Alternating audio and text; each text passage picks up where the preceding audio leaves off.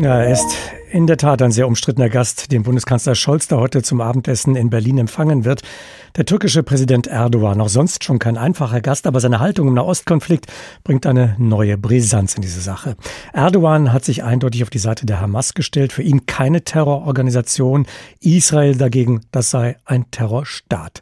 Wie umgehen mit einem solchen Gast? Darüber habe ich mit Yajar Aydin gesprochen. Er ist Wissenschaftler bei der Stiftung Wissenschaft und Politik in Berlin. Sein Schwerpunktthema ist die Türkei, die deutsch-türkischen Beziehungen.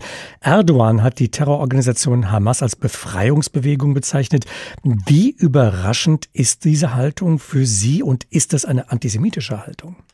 Es ist keine überraschende Haltung für mich, weil es äh, bereits vorher bekannt war, was Erdogan von der Hamas hält. Und ich halte die Aussage nicht per se antisemitisch. Ich halte die Unterstützung für Hamas und die Einschätzung von Hamas sehr, sehr problematisch. Aber es ist nicht per se antisemitisch.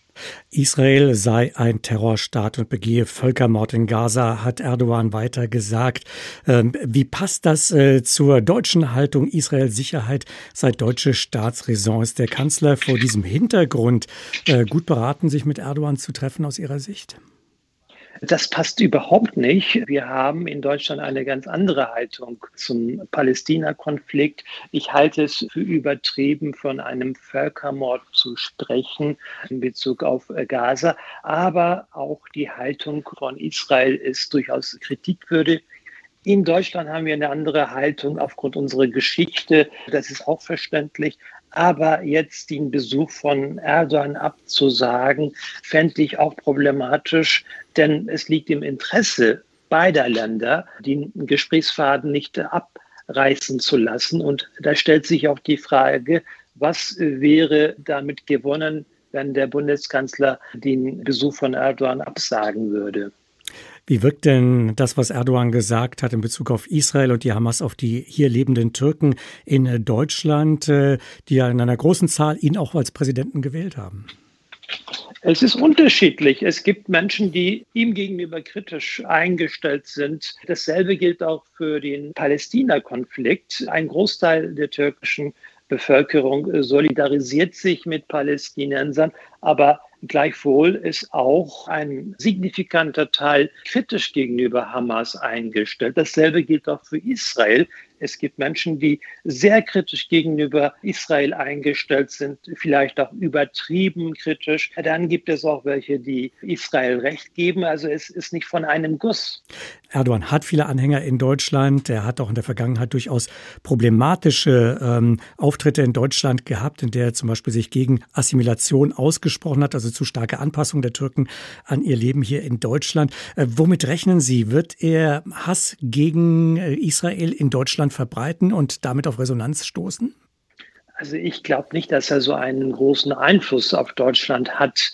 Klar, Erdogan ist jemand, der immer klare Worte hat, aber nicht immer differenziert. Das muss man sagen. Aber ich denke nicht, dass er allein für den Hass an Israel verantwortlich ist. Es gibt leider auch in der migrantischen Community, den Antisemitismus sowie auch in der Mehrheitsgesellschaft. Aber man muss auch das Ganze auch ein bisschen im Kontext betrachten. Ich würde sagen, Kritik ist berechtigt, da muss man aber genau hinschauen, wann diese Kritik in Antisemitismus umkippt. Da muss man eher aufpassen dass der Bundeskanzler und auch der Bundespräsident sich treffen, damit Erdogan in Deutschland.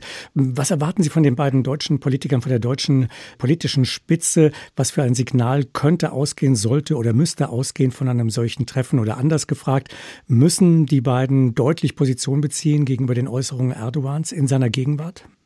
Also ich bin ziemlich fest davon überzeugt, dass sie eine deutliche Position ziehen werden, dass sie ihm zu verstehen geben werden, dass sie mit seiner Erklärung, mit seiner Haltung gegenüber Hamas und Israel nicht einverstanden sind. Aber da wird es auch andere Fragen zur Debatte stehen, zur Diskussion stehen. Da gibt es äh, noch weitere wichtige Themen, über die sowohl deutsche als auch die türkische Seite sprechen müssen. Also der Ukraine-Russland-Krieg, aber auch Flüchtlingsfrage. All das werden die Themen sein, über die sowohl Bundeskanzler als auch der Bundespräsident Steinmeier mit Erdogan besprechen werden. Halten äh, die deutsch-türkischen Beziehungen ein klares Wort des Kanzlers und des Bundespräsidenten aus?